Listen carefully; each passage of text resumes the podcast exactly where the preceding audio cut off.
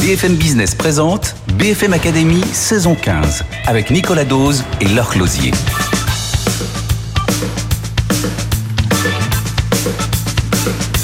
Bonjour et bienvenue. Voilà, après les castings de cette saison 15 dans 5 villes de France, après la sélection de 12 entrepreneurs par les 4 membres du jury, nouvelle phase là. Chaque membre du jury doit sélectionner un seul des trois entrepreneurs qui l'accompagnera et qui le conduira jusqu'à la finale du 12 octobre. On va ouvrir les hostilités aujourd'hui avec Philippe Pouletti. Bonjour Philippe. Bonjour Nicolas. Puis dans quelques minutes, on retrouvera Virginie Calmels. Alors la sélection de Philippe, ce sont Paul Cassé pour CAPS, Romain Renard pour Meditect et Camille Brégeot pour les petits prodiges. Bonjour à vous trois. Bonjour. Bonjour Nicolas. Bienvenue. Euh, Laure Closier, bonjour.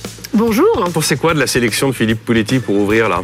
Bah, moi, je pensais que Philippe, vu son profil, allait choisir une équipe de start de la santé. Alors, j'étais un peu euh, surprise. Et puis après, je me suis dit, bah, c'est peut-être mieux, en fait, parce que vu le niveau d'exigence, il faudrait peut-être mieux qu'ils prennent de la food tech. Et en fait, c'est assez euh, équilibré, mais il y a un point commun, c'est l'avenir cosmétiques bio, taxi volant, blockchain.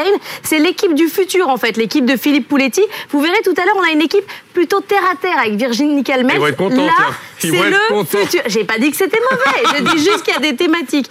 Donc là, c'est le l'équipe de ceux qui veulent changer le monde, la tête dans les étoiles, avec d'ailleurs des candidats assez jeunes. On y va.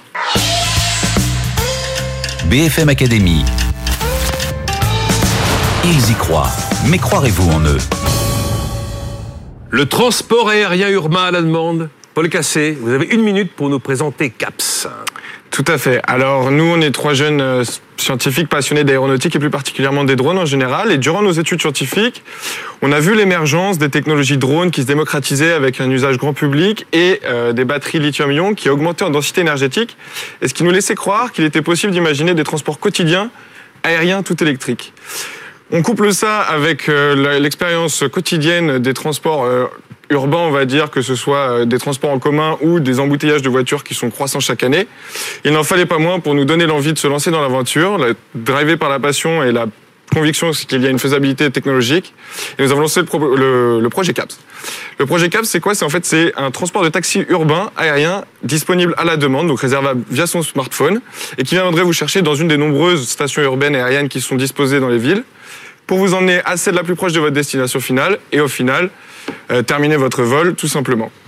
Aujourd'hui, nous avons commencé par une phase de développement de prototype et nous aimerions le plus tôt possible dévoiler notre euh, première solution au grand jour. Donc c'est la capsule volante monoplace automatisée qu'on va réserver avec son smartphone. Là, j'avais dit, c'est l'avenir. hein. Oui, c'est l'avenir. Euh, Philippe Pouletti, toutes les questions qui vous passent par la tête pour Paul. Bah, moi, je suis convaincu que dans les 10 ans, on aura des taxis volants. Mais comme vous le savez, en aéronautique, ski vole, la barre est très élevée parce que fiabilité et sécurité, vous ne pouvez pas vous permettre euh, de casser un, un taxi volant, euh, Paul. Donc, comment vous allez passer cette barre de fiabilisation euh, et de sécurité? Alors ça, on approche euh, la problématique en deux étapes. C'est vrai que c'est une barrière réglementaire très importante, même si aujourd'hui les principales instances travaillent en ce sens. Et dans le plan de l'aviation 2024, on voit des avancées vers des taxis urbains aériens, surtout sur une solution point-to-point comme la nôtre.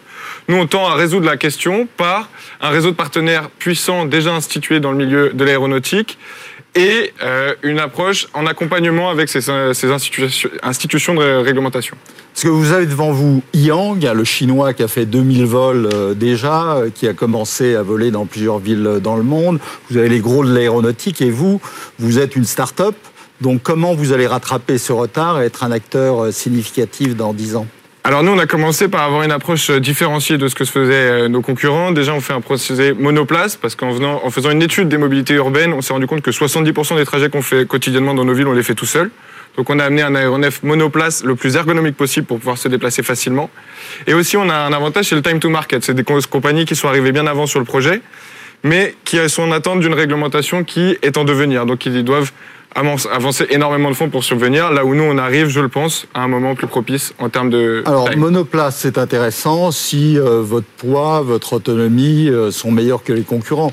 Mais finalement, comme vous n'allez travailler qu'avec des partenaires, euh, est-ce que vous allez arriver à avoir un coût de production faible malgré la durée de certification, de fiabilisation?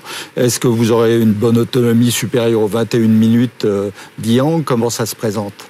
Alors on a ciblé la problématique en établissant un protocole d'utilisation. Nous on, a travaillé sur une batterie qui ne fournit l'énergie à notre euh, appareil que pour un seul vol et qui a vocation à être interchangée. Donc de ce fait on réglait le problème de l'autonomie. Et par rapport au coût de fabrication, nous nous externalisons la R&D en travaillant avec des partenaires pour réduire au maximum les coûts et rester compétitifs par rapport à nos partenaires en développant l'aéronef le plus petit, le plus léger du marché et en essayant d'être compétitifs avec les solutions existantes, à savoir les compagnies de taxi.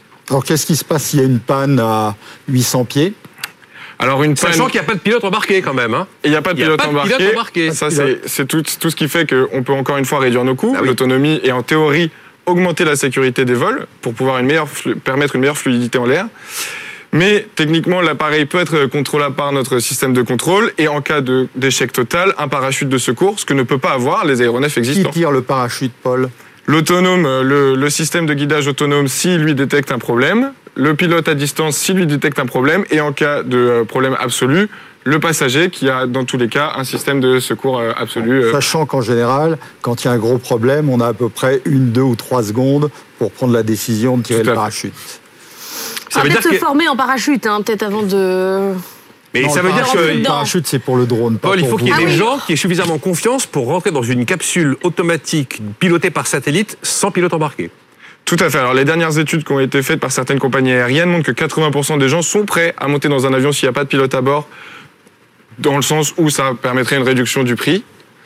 Mais euh, nous, nous avons développé des solutions de réalité virtuelle pour aider les gens à s'imaginer ce que ça peut être un vol autonome et les aider à passer cette barrière psychologique.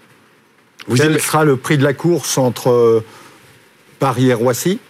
Nous aimerions euh, mettre un prix entre 15 et 45 euros pour rester compétitif par rapport aux offres existantes. Coût de production de la capsule? Le coût de production de la, de la capsule aujourd'hui est estimé aux alentours de 50 000 euros pour euh, entre 1000 et 5000 heures de vol. Ça pourrait être beaucoup plus. Ça pourrait être beaucoup plus, mais j'aime bien faire des analyses dans le pire des cas. Il faut voir quand même que c'est vous qui avez tout fabriqué, la capsule, et vous avez tout conçu, la batterie, c'est absolument inouï votre histoire. Le truc, c'est qu'il va falloir maintenant avoir des autorisations administratives pour que ça vole un jour. Tout à fait. C'est là, vous c'est avez une pourquoi date on, veut euh, travailler avec euh, les- l'institution qui s'appelle l'EASA, qui est l'agence européenne de certification euh, des euh, appareils aéronautiques, et les, pourquoi pas les inclure dans le bord de, de la société pour, la, pour un accompagnement de cette phase de certification qui est tout le travail qui nous attend maintenant. Il est le premier candidat de Philippe Pouletti. Je vous rappelle qu'il doit choisir, hein, au terme de cette émission, celui qui ira en finale. On fait la connaissance tout de suite de Romain Renard. Bienvenue Romain avec euh, Meditech. Alors pareil, vous avez une minute pour nous présenter Meditech. Bonjour Nicolas, merci. Alors chez Meditech, nous on développe des solutions de traçabilité de médicaments pour lutter contre le problème des médicaments falsifiés. Le trafic de faux médicaments, c'est à peu près 200 milliards de manques à gagner chaque année dans le monde. C'est à peu près un million euh, de morts. Le médicament est le bien le plus contrefait au monde. Et c'est un problème qui concerne majoritairement les pays en voie de développement. Donc chez Meditech, en partenariat avec les industriels de la santé, on développe des solutions mobiles gratuites qui permettent aux patients et aux pharmaciens de scanner leur boîte de médicaments, vérifier l'authenticité de leur boîte de médicaments et bénéficier d'autres fonctionnalités utiles pour euh, améliorer l'adhérence thérapeutique. Aujourd'hui, on est présent en Côte d'Ivoire et on travaille en Afrique euh, francophone. On est né en 2018. Je précise que personne ne connaît Romain parce qu'il n'a pas passé les castings. C'est Arnaud Pouredon qui a passé les castings à sa place, mais il est coincé en Afrique, Arnaud, pour cause de business et de Covid. Donc du coup, c'est Romain qui le remplace, au cas où on Oui. la question. Bon, Philippe, euh, Meditech fait partie de votre sélection. Oui, parce que comme euh, pour Paul, ce sont des grands enjeux hein, planétaires. Donc ça, ça me plaît euh, beaucoup. Euh, donc je vois bien le triangle pharmacien, entreprise euh, pharmaceutique et vous. Euh, et le, le futur, vous voyez le, le payeur s'intégrer à votre triangle pour échanger des informations, surveiller la distribution des médicaments. Oui, absolument. Alors c'est peut-être même un carré parce qu'on va rajouter le patient euh, dans notre chaîne de valeur. Le futur, il est majoritairement autour du pharmacien et du patient. C'est là où vous avez le plus grand nombre de besoins euh, en Afrique euh, francophone et même en Afrique subsaharienne de manière générale. Je parlais d'adhérence thérapeutique, mais on peut aller beaucoup plus loin dans la manière dont les patients achètent euh, leurs médicaments auprès des pharmaciens, dans l'accès aux médicaments de qualité, dans les informations sur les pharmacies. En Afrique subsaharienne, vous avez le problème des marchés de rue. Dans les marchés de rue, on trouve des faux médicaments, euh, mais on trouve aussi des vrais médicaments qui sont détournés du circuit légal, qui sont vendus déconditionnés, qui sont bien souvent périmés dans des conditions de stockage avec une humidité et une chaleur qui ne sont pas dignes euh, du stockage d'un bon euh, médicament. Et donc c'est autour de tous ces enjeux-là qu'on va continuer à travailler en partenariat avec le laboratoire pharmaceutique, absolument. Qui est votre client hein Qui est notre qui client. Est votre client, c'est lui qui vous paye. Les, les, applications sont gratuites pour le pharmacien et le patient, et c'est le laboratoire pharmaceutique qui est notre client. Donc aujourd'hui, vous avez un partenaire, un pharmaceutique, UPSA. c'est UPSA. Euh, il y a une dizaine de sociétés euh, dans le monde avec qui vous auriez envie sans doute de, de travailler. Euh, les barrières à l'entrée sont pas très élevées parce que d'autres sociétés pourraient vous imiter avec votre data matrix. Donc comment vous allez faire pour être le numéro un dans deux ans, dans cinq ans, dans dix ans? Oui, alors c'est une très bonne question. Je dirais qu'il y a deux volets euh, sur la question des, des barrières réglementaires, euh, pardon, des barrières à l'entrée. Le premier, c'est euh, quelque part une barrière à l'entrée qui se construit avec le temps. Plus on sécurise le médicament, plus on est exhaustif dans le nombre de médicaments qu'on va permettre aux pharmaciens et aux patients de scanner, plus il sera difficile pour quelque part un concurrent de venir et proposer une, solution euh, similaire. Ça, c'est le premier volet. Et le deuxième volet va tourner autour des fonctionnalités utiles pour le patient et le pharmacien. Par exemple, là, on, on travaille en ce moment sur la possibilité pour les patients de pouvoir payer leurs médicaments en mobile money quelque chose qui a une valeur très importante en Afrique subsaharienne. Et donc, c'est ce volet de fonctionnalité complémentaire à l'authenticité des médicaments qui va aussi nous permettre de garder une petite longueur d'avance en matière d'utilisation et de rétention. Mais comme j'aime le dire habituellement, si on voit euh, d'autres euh, solutions arriver sur le marché pour euh, être complémentaires, voire concurrents si le terme est mieux choisi, en matière d'authenticité de médicaments, on est aussi content puisque malheureusement, pour euh, le développement sanitaire de cette région, nous sommes les seuls en Afrique francophone à s'attaquer au problème des faux médicaments avec une innovation d'usage à grande échelle. Combien de brevets déposés au jour d'aujourd'hui? Au jour d'aujourd'hui, zéro brevet déposé. Et dans deux mois? On verra. Bon, parce que les barrières à l'entrée, ça va être important pour vous, hein, de ne pas être le pionnier qui est imité rapidement. Et pourquoi seulement l'Afrique francophone? Alors c'est une question d'opportunité. On travaille avec le laboratoire UPSA, qui est un laboratoire français, qui exporte en Afrique francophone, qui d'ailleurs produit le médicament le plus utilisé en Afrique francophone.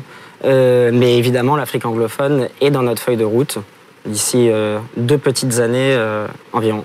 Donc votre source de revenus, c'est les laboratoires pharmaceutiques hein, qui vous donnent une commission, ce qui est sécurisant parce que souvent les marchés africains sont pas toujours euh, solvables. Et est-ce que vous allez intégrer un jour les payeurs avec des solutions fintech euh, en plus de votre plateforme euh, d'identification? Alors on pourrait imaginer en effet une chaîne de valeur qui se complexifie un petit peu avec des payeurs qui vont l'intégrer. En revanche, le pharmacien et le patient euh, les applications sont toujours gratuites, c'est notre ADN, c'est euh, notre raison d'être, c'est pourquoi on a été, euh, pourquoi on a créé Meditect, et le service restera toujours gratuit pour le pharmacien et le patient. Votre plus gros concurrent potentiel aujourd'hui? Notre plus gros concurrent, il se trouverait en Afrique anglophone, je dirais, sur la partie authenticité. Voilà, vous avez deux solutions qui ont des belles parts de marché. Alors, si cette euh, authentification de médicaments est en place, votre estimation, c'est quel est le bénéfice sur la santé des patients? Parce qu'in fine, c'est ça le plus important. Combien de médicaments qui ont une hypertension artérielle, un sida, une tuberculose auront le vrai médicament et pas le faux? Vous avez 350 millions d'habitants à peu près euh, en Afrique francophone, 400 millions de boîtes de médicaments consommées chaque année. Bon, ça donne des ordres de grandeur. Nous, c'est notre objectif. On est assez audacieux, mais c'est ce qu'on vise. Euh, on va sécuriser le plus de médicaments possible. Il s'appelle Romain Renard, donc il est le deuxième candidat sélectionné par Philippe Pouletti. Il est venu nous présenter Meditect. Et alors, on termine notre petite tour de table avec Camille Brégeot. Bienvenue, Camille. Et Camille Brégeot a confondé une entreprise qui s'appelle Les Petits Prodiges des cosmétiques 100% naturels, made in France, avec une de ses copines. Hein. Elles ont bossé dans, dans cet univers-là. Une minute pour nous présenter les petits prodiges, Camille. Oui, bonjour tout le monde. Donc, les petits prodiges, c'est une marque de cosmétiques naturels, éco-responsables et made in France qu'on a lancée donc il y a trois ans avec Clémentine.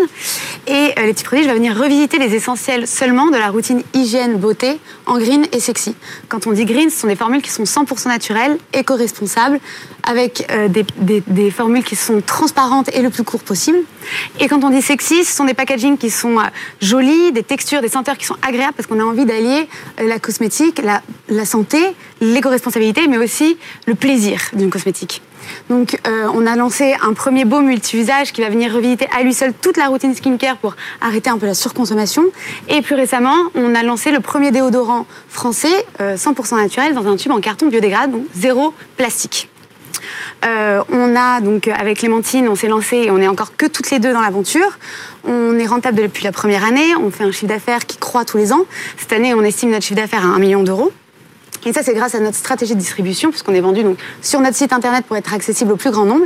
Et euh, maintenant, on arrive à pratiquement un, euh, 1000 points de vente, dont des anciennes référentes comme Nature et Découverte, Monoprix, Galerie Lafayette, etc. Alors, pour illustrer l'histoire, on y trouve euh, de l'huile d'olive, de la cire d'abeille, de la gelée royale, du miel, euh, de l'huile d'amande douce, de l'arnica et de la vitamine E. Voilà. Et c'est tout. C'est écrit sur Et le packaging. tout. Et c'est tout. Voilà. Notre but, Bon. c'est vraiment voilà, d'avoir des, des formules qui sont transparentes et le plus court possible. Avec plusieurs baumes et plusieurs déodorants, entre 15 euros et 13 euros en fonction des produits, si j'ai bien compris. Philippe Alors Camille, d'abord merci d'avoir accepté de me parler la veille de votre mariage. hein, bravo, félicitations. Bah, c'est business, hein. Euh, Oui, Ah bah oui. mais c'est un signe d'un On entrepreneur rigole pas euh, la BFM dynamique. Academy. C'est la Euh, seule à donner des chiffres, hein, j'ai remarqué, c'est vrai. là, dans son vrai. Bah, après, c'est un business. Alors 100% naturel, c'est seulement un bon slogan marketing ou il y a des vrais bénéfices pour la santé? Et si oui, les avez-vous démontrés? Oui, alors 100% naturel, effectivement, donc c'est euh, des ingrédients euh, donc, qui ne sont pas de synthèse. Et euh, oui, il y a des bénéfices puisqu'on a fait des tests, euh, une- plusieurs séries de tests, que ce soit donc sur une panel de personnes ou en laboratoire. Et ça, c'est donc euh, Marie, notre chimiste, qui s'occupe de tout ça et avec qui donc on développe toutes les formules de A à Z et qui va faire elle aussi euh, la production. Elle gère tout- toute la partie production. Alors quand vous dites un test, prenons l'exemple du déodorant, combien Alors, de, Le déodorant, de donc sujets on a fait, volontaires euh, alors on a fait 50 euh, sujets pour euh, avec la dermatologue qui a pu regarder donc euh, la, sensibilité sur la peau, etc. Et après on a fait un, questionnaire, on a fait tester le déodorant à plus de 300 personnes qui ont donc répondu à toutes les questions. Alors, barrière à l'entrée, hein, dont on parlait tout à l'heure avec Romain et Paul, euh, c'est pas facile hein, dans ce domaine euh, de progresser, vous progressez bien, mais d'éviter que plus gros que vous euh, vous prennent le marché, euh, cassent les prix, comment vous C'est vrai que c'est un, marché donc très concurrentiel. Aujourd'hui, le marché des cosmétiques naturels et bio il représente seulement 6% du marché et pourtant sa croissance elle, elle explose d'année en année. Donc il y a vraiment une demande qui est là et c'est ça qui est intéressant. Et c'est pour ça qu'en fait on a encore toute une part- grosse grosse part de marché à aller chercher.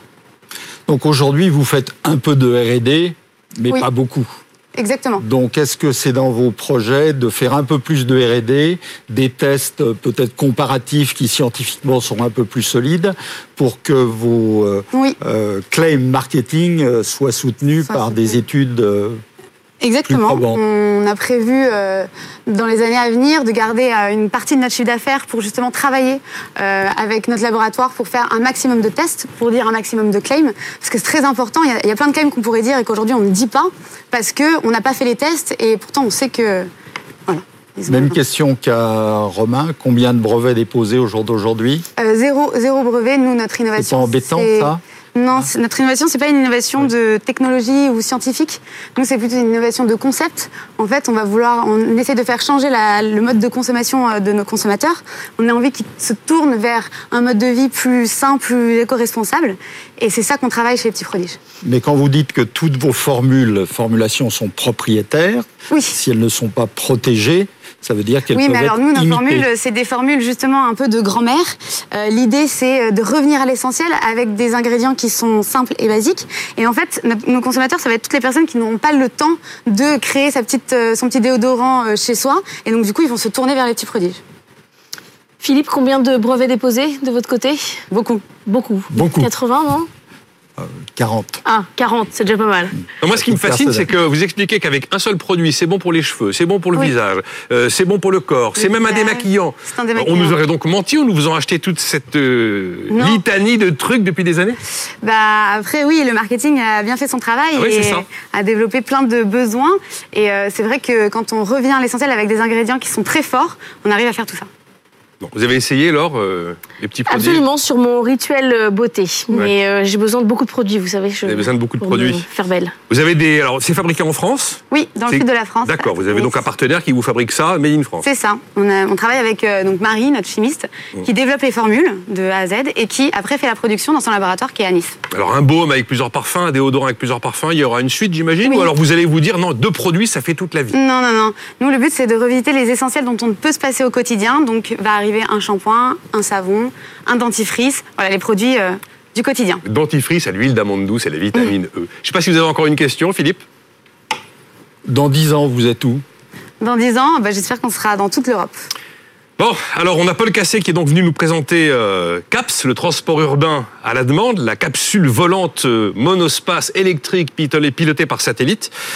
Euh, Romain Renard pour Meditect, l'appli qui permet la traçabilité des médicaments dans les pays en voie de développement grâce à la blockchain. Et donc à l'instant, euh, Camille, euh, non, oui, Camille Brégeot. C'est pas Clémentine Granet, mais c'est pareil. Vous C'est mon fonctionnez associé, oui, vous fonctionnez ensemble, qui est venu nous présenter donc les petits prodiges, les cosmétiques 100% naturels made in France, baume et déodorants. Maintenant, c'est la mouche du coach et le choix du jury. BFM Academy, la mouche du coach.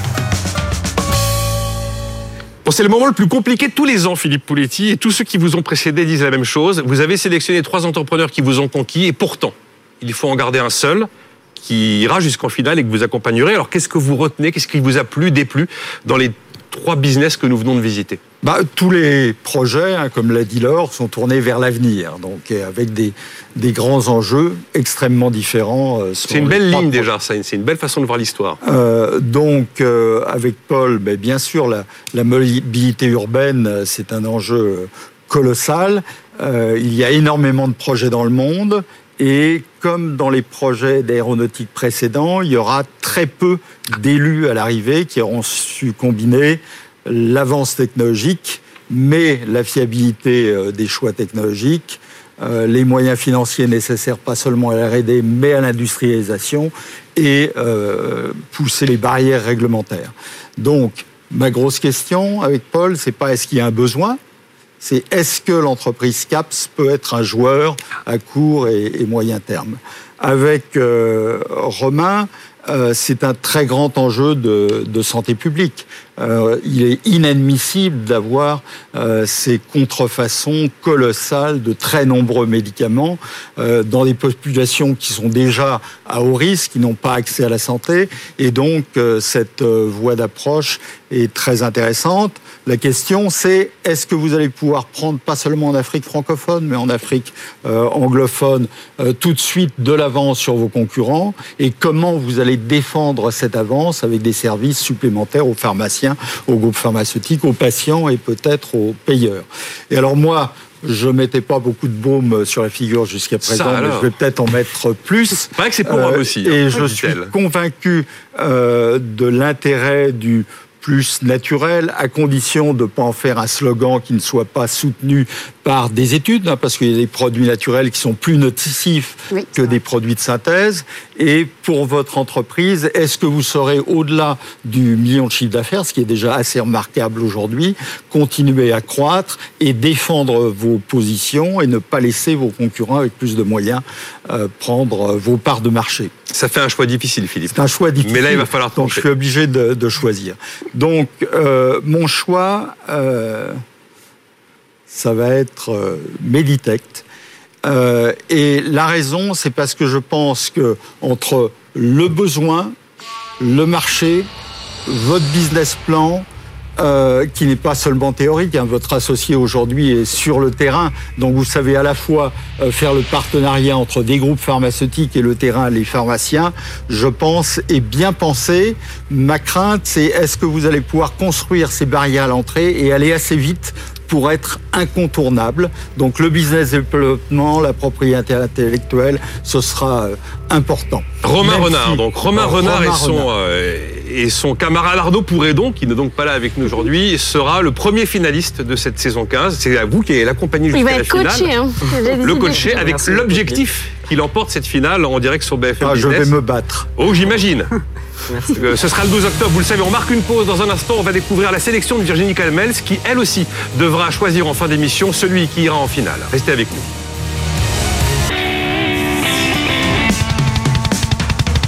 BFM Business présente BFM Academy saison 15 avec Nicolas Dose et Laure Closier. Voilà, nous revoilà pour la deuxième partie de cette émission sélection. Alors, on connaît, ça y est, on connaît le nom d'un des quatre finalistes. C'est Meditect, cette appli qu'on vient de découvrir avec Philippe Pouliti, qui a donc été sélectionné pour la finale du 12 octobre. L'application qui permet la traçabilité des médicaments pour éviter les contrefaçons dans les pays en voie de développement. Nouvelle sélection pour continuer cette émission avec Virginie Calmels. Bonjour Virginie. Bonjour Nicolas. Bienvenue. Elle a sélectionné elle aussi trois entrepreneurs. Elle devra n'en conserver qu'un seul à la fin de cette émission. Ce sera notre deuxième finaliste. Il ira lui aussi en finale le, le 12 octobre en direct sur BFM Business. Alors, euh, Laure Closier, qui a mené tous les castings, a son petit regard personnel sur chacune des équipes réalisées, concoctées par les membres du jury.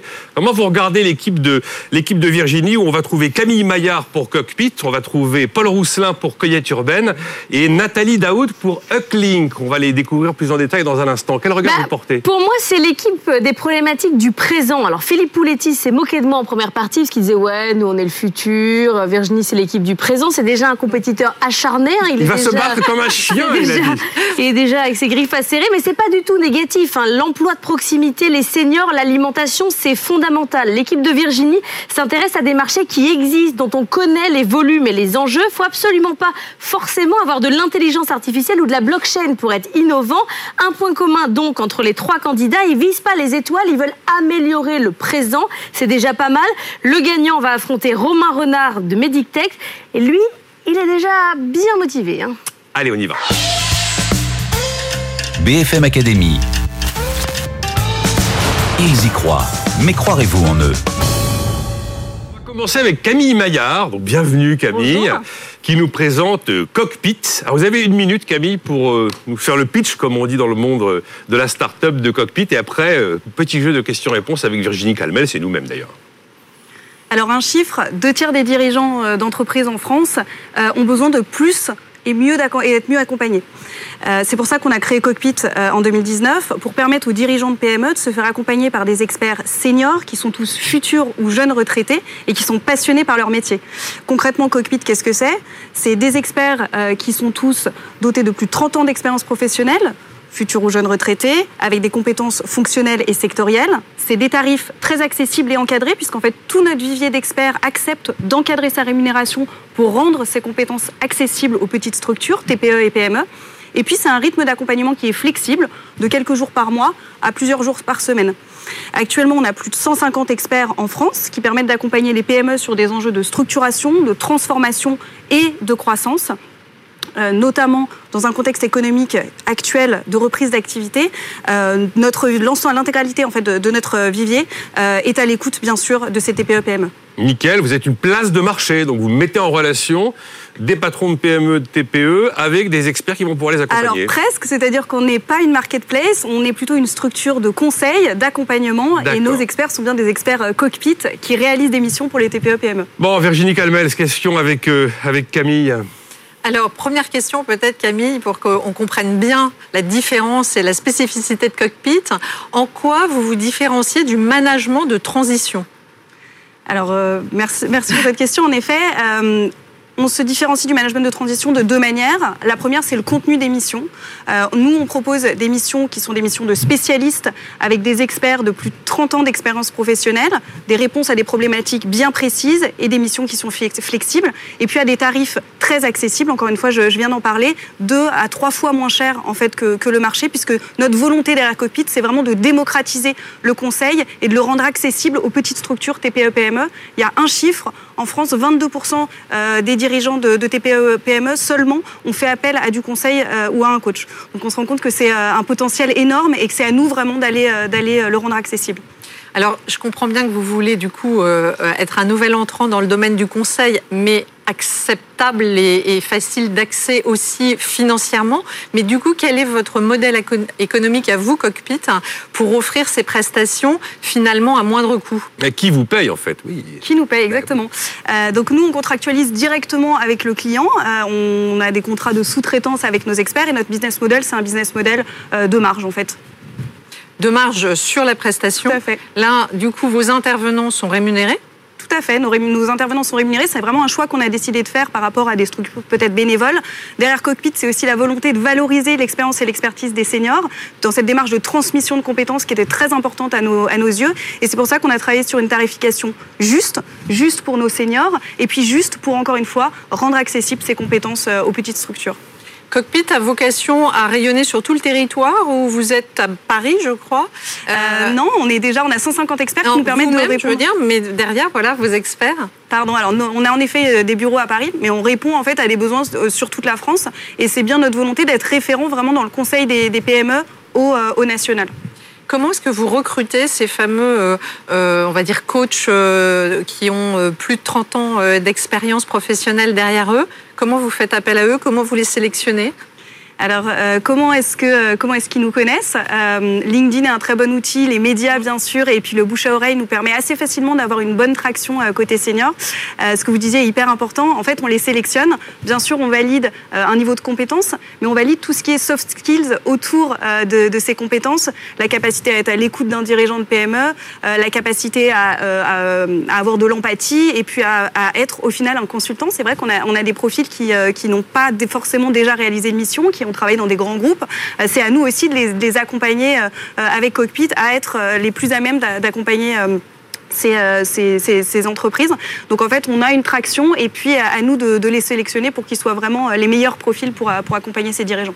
Mais ces seniors, ils acceptent une rémunération juste? Parce qu'a priori, s'ils sont seniors, ils sont plutôt haut de gamme, ils devraient attendre d'être bien payés.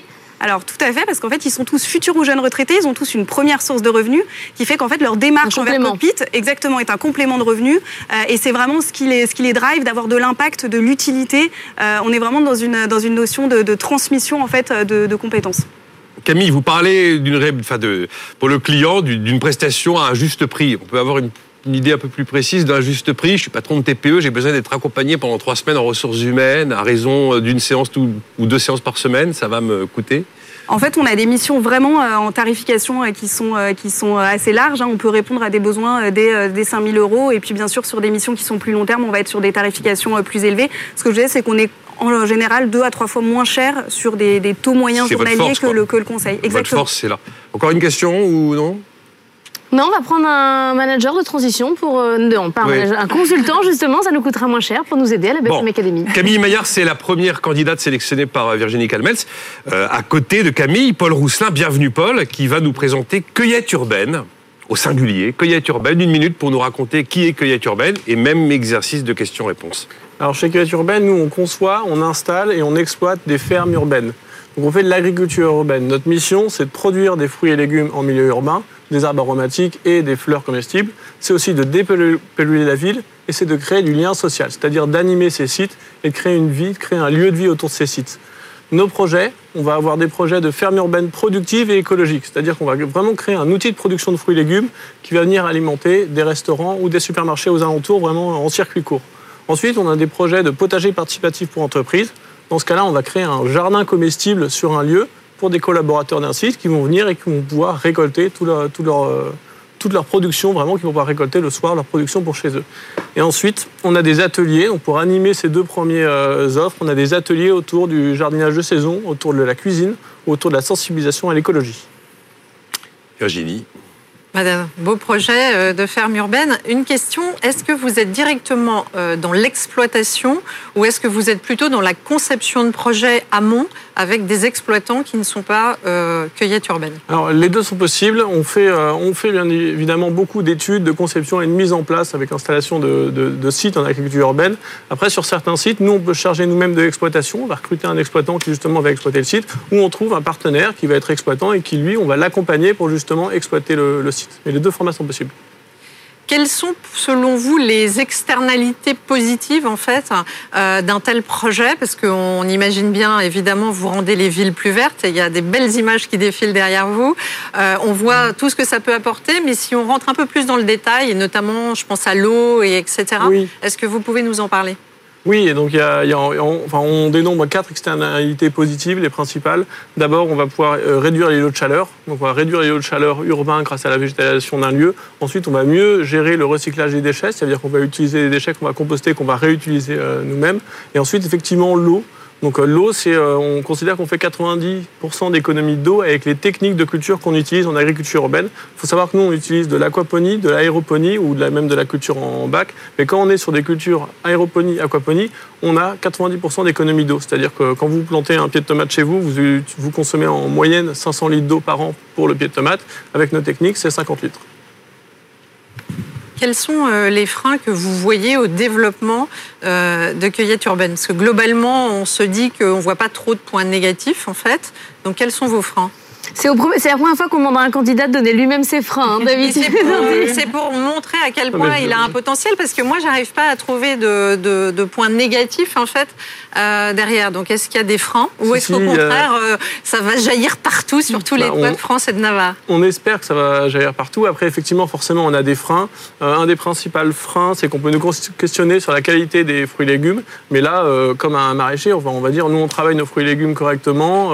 on y met de l'ardeur, justement, pour que chaque plante, elle est constamment tout ce qu'il faut pour se développer, qu'elle n'ait pas de carence, euh, comme n'importe quel agriculteur. Et quand on arrive à bien travailler nos, produits, derrière, il y a la qualité, il y a du sucre et ils, sont, ils ont beaucoup de valeurs euh, nutritives. Ensuite, le deuxième frein, c'est plutôt sur le, on va dire plutôt sur le modèle économique où on peut nous demander euh, est-ce que, est-ce que les fermes urbaines, elles vont être économiquement viables et est-ce qu'elles vont être durables? Donc en fait, nous, c'est ce que je disais au tout début, hein, l'agriculture urbaine, c'est on produit des fruits et légumes, on dépollue la ville et on crée du lien social. La production de fruits et légumes et le lien social, ça génère euh, du chiffre d'affaires. Et le côté dépollution de la ville, c'est là où on va pouvoir travailler dessus pour baisser le loyer qu'on va utiliser sur les toits.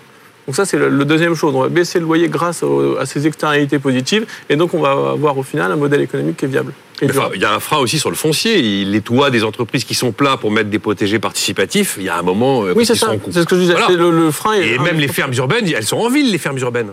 Oui, mais il faut travailler sur les externalités positives pour dire, bah voilà, ce toit-là, nous, dans le 20e, par exemple, qu'on a sur Paris Habitat, et bah, comme on va permettre de mieux faire de la rétention d'eau, comment on va permettre de mieux résoudre l'îlot de chaleur, et ben on a un prix au foncier qui est beaucoup plus faible. Et quelles sont les, pardon, quelles sont les tailles, euh, les tailles de, de fermes urbaines? Que ça varie. Euh, ah bah, pour les fermes productives, euh, on commence à 600, 800 mètres carrés, mais après, on peut aller jusqu'à 5000, 10 000 mètres carrés ou même au-delà. Et par contre, pour les potagers d'entreprise, vraiment là, on a, on a des fermes, bah, pas trop loin d'ici d'ailleurs, juste, on a 10 mètres carrés. Des fois, c'est tout petit. Hein. Vous travaillez avec des architectes en disant on a vu cet endroit, peut-être on pourrait faire un toit plat pour pouvoir mettre en place. Vous changez les toits? Oui, oui, c'est ça. Bah, on travaille avec des architectes, des bureaux d'études pour justement aménager un toit. Un toit, pour qu'il soit végétalisable, il faut regarder l'accessibilité, sa portance et euh, son étanchéité. Et si ces trois conditions sont réunies, on peut euh, aller de l'avant. Et vous travaillez avec des promoteurs, j'imagine, parce qu'aujourd'hui, dans des appels à projets, ça devient un plus que d'apporter des services complémentaires et notamment euh, ce verdissement de la ville c'est beaucoup de collectivités, de promoteurs qui, en amont de leur projet, viennent nous chercher pour nous dire voilà, on voudrait faire de l'agriculture urbaine sur ce site-là, euh, bah, aidez-nous justement à faire quelque chose de viable et de durable. Bah, il y a la question sur le business model qui vous paye aussi dans cette histoire. Alors nous, on, vend des prestations pour l'installation des potagers, donc effectivement. Vendez des prestations, d'accord. Voilà, on vend l'installation d'une ferme urbaine. Donc la ferme urbaine, ça peut être un promoteur immobilier, mais ça peut être aussi, ça peut être une foncière ou quelqu'un qui, a, vraiment un besoin, ou même un propriétaire euh, d'un immeuble qui veut végétaliser son toit. Dans ce cas, il peut nous payer pour l'installation. Et ensuite, derrière, la ferme urbaine, bah là, elle va vivre, on va vendre la production, on va créer des, un lieu de vie. Ça va générer du chiffre d'affaires qui va permettre justement de, de faire vivre plusieurs personnes qui vont s'occuper du site et qui vont faire vivre la ferme urbaine. Et idem pour le potager participatif, parce que là, c'est les, là, c'est les salariés de l'entreprise qui vont aller faire le, le, le, et pour le, jardinier. Hein. Quand c'est un, voilà, un jardin un peu comestible pour entreprise, dans ce cas-là, c'est, euh, bah, il y a une prestation pour l'installation du jardin et après, il y a de l'entretien, de la maintenance. Nous, on va, on va faire en sorte que ce lieu il soit toujours beau euh, pour les salariés. Voilà, Paul Rousselin, donc avec euh, Cueillette Urbaine, le deuxième candidat choisi par Virginie Calmels. On fait la connaissance de Nathalie Daoud. Bienvenue Nathalie, qui a une minute pour nous présenter Ucklink. Alors, Ucklink, qu'est-ce que c'est? Nous fabriquons des bornes d'emploi que l'on installe dans les lieux publics et les trajets quotidiens des Français afin de faciliter la recherche d'emploi. Aujourd'hui, en attendant son train ou en faisant ses courses, grâce à ces bornes d'emploi accessibles en libre service, tous les Français peuvent désormais découvrir les offres d'emploi aux alentours de la borne et y postuler en deux minutes et sans CV. Sans CV. Sans CV. Nos objectifs sont très simples. Alléger au maximum la procédure de candidature, notamment pour les personnes coincées dans la fracture numérique, qu'on oublie trop souvent. Pouvoir prioriser la proximité géographique dans le recrutement et également créer une nouvelle rencontre entre l'offre et la demande beaucoup plus directe et beaucoup plus locale. À ce jour, nous avons un parc de 62 bornes implantées dans 52 villes exactement, qui ont attiré plus de 200 000 visiteurs et généré 65 000 candidatures. Et d'ici la fin d'année, nous serons présents dans plus de 100 bassins d'emploi français. Donc 2021 continuera l'aventure et on continuera à pouvoir grandir et, euh, et adresser la population active. Waouh Entendu, si, s'il y en a des sites de recherche d'emploi, Virginie Calmel, ça bah. Ce sera ma première bah question, oui. Nicolas. C'est qu'il y en a quand même beaucoup des sites de recherche d'emploi et j'ai envie de vous dire, euh, il y a déjà Pôle emploi. Donc, en quoi vous vous différenciez et en fait, comment vous résumeriez le plus que vous apportez par rapport à tous ces sites qui existent déjà? En fait, aujourd'hui, dans la recherche d'emploi, on part de, de trois postulats. Euh, déjà, que tout le monde a Internet, que tout le monde a un CV, que tout le monde a une adresse mail. Donc, ce sont déjà euh, des, des, postulats qui enferment certaines personnes qui n'ont pas la capacité, pas le temps, pas l'envie d'aller faire des recherches sur, ces, sur tous ces, ces, réseaux sociaux et ces sites d'emploi en ligne. Population non connectée. En non connectée. Ah, oui. Et ça demande une démarche proactive de la personne d'aller consulter euh, les offres d'emploi. Nous, on a pris le parti, finalement, d'aller à la rencontre des demandeurs d'emploi et des personnes en poste qui pourraient être en veille dans leur lieu de vie, puisque on sait qu'aujourd'hui les personnes ne vont pas forcément chercher loin du travail, parce que des fois ça coûte cher aussi d'aller travailler pour euh, beaucoup de, de, de postes et de niveaux de salaire.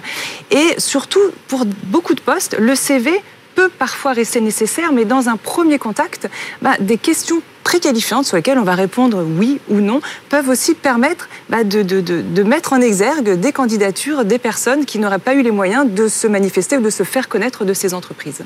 Ça donne l'impression quand même que votre offre, elle est elle a été pensée pour une population qui est assez éloignée de l'emploi. Oui, alors. Pour le dire très franchement. Tout à fait. Au début, c'est ce qu'on pensait aussi, ouais. s'adresser essentiellement à des demandeurs d'emploi, des personnes en moyenne et basse qualification.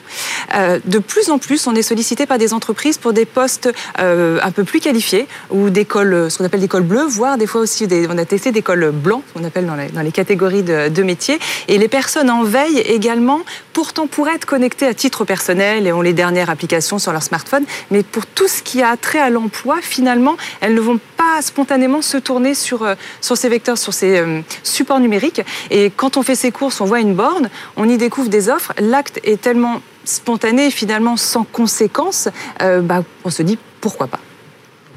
Sur, euh, pardon, sur les grandes entreprises, il faut évidemment remplir la borne avec des, des annonces. Quand le Bon Coin s'est lancé oui. dans l'emploi, ils ont eu du mal à convaincre oui. les grosses entreprises de, de fournir des offres. Est-ce que vous, c'est un frein Alors, ou pas? Après, Le Bon Coin avait un historique aussi petites annonces sur d'autres secteurs. Donc nous, on arrive avec ces bornes. Euh, notre particularité, encore une fois, on est complémentaire à tous ces, sites. On n'a pas la prétention de les remplacer. Euh, mais on est Figital. C'est l'étiquette qu'on nous a collée rapidement. Un mot un peu barbare. Mais on est vraiment au croisement entre les agences physiques de l'emploi pour lesquelles, malheureusement, les demandeurs d'emploi ne poussent plus la porte et les sites d'emploi en ligne bah, qu'il faut, encore une fois, aller euh, bah, découvrir et, avoir une certaine aisance informatique. Donc finalement, ce, ce, troisième canal, en fait, ce troisième média euh, RH, euh, permet avant tout de communiquer, parce qu'on ne sait pas qu'il y a une entreprise à côté qui recrute, on ne la connaît pas, on va beau passer devant tous les jours, mais on ne le savait pas, ou tel type d'emploi finalement, et puis on voit les prérequis, bah, mais si je me mets des freins tout seul, je peux très bien y prétendre, et on tente. Et au pire, on est rappelé. Pourquoi pas? Aujourd'hui, vous avez finalement quel type de cible pour alimenter, comme disait Laure, en fait, ces annonces, puisque c'est ça qui est crucial, oui. c'est que la borne, elle soit alimentée, alimentée, en permanence de nouvelles annonces et que justement il y ait cette réactivité euh, pour Derrière. que les candidats euh, puissent postuler à des vraies annonces. À des vraies annonces, à, complètement, à et fraîches, euh, voilà, fraîches actualisées euh, et, et, locales. Alors peut-être juste pour revenir, le premier challenge pour nous était d'abord de mailler le territoire, euh, puisque tant qu'on n'a pas un, une implantation on va dire, optimum dans les bassins d'emploi stratégiques en France, bah, ces grands donneurs d'ordre aussi nationaux qui ont des gros volumes de recrutement, bah, on va pas les intéresser tout de suite. Donc il a fallu avoir cette phase un peu ingrate et de fourmi d'aller négocier des accords cadres avec les transporteurs publics, les foncières commerciales, pour commencer à être présent là où, là où il faut, là où il y a les besoins. Ensuite, on va faire appel à des, à des entreprises. Alors, peut-être je peux les permettre de les citer parce que c'est une entreprise qui nous soutient depuis le début, qui est un réseau d'agences d'emploi, qui est le groupe Welljob, euh, qui euh, nous soutient, euh, nous finance et nous permet d'alimenter aussi ces offres au niveau national en micro-bassin, puisqu'ils ont un réseau de 60 agences d'emploi et donc ce sont toutes typologies de, secteurs d'activité, de typologies de contrats. Et puis, bah, au gré de notre déploiement, on va adresser du petit artisan, boulanger ou restaurant local jusqu'à l'entreprise nationale qui va avoir des recrutements euh, dans des gros volumes, dans des régions spécifiques et qui auront besoin de mener des campagnes de recrutement en voulant toucher leur cœur de cible directement euh, dans les lieux de vie des gens. Donc, on grandit, on n'a pas encore tout le monde, la borne n'a pas une offre exhaustive, mais progressivement, on espère, via la communication et l'évangélisation de notre concept, pouvoir euh, les convaincre. Cockpit, donc, cueillette, urbaine et uplink. C'est la sélection de Virginie Calmels. Maintenant, c'est la mouche du coach. BFM Academy,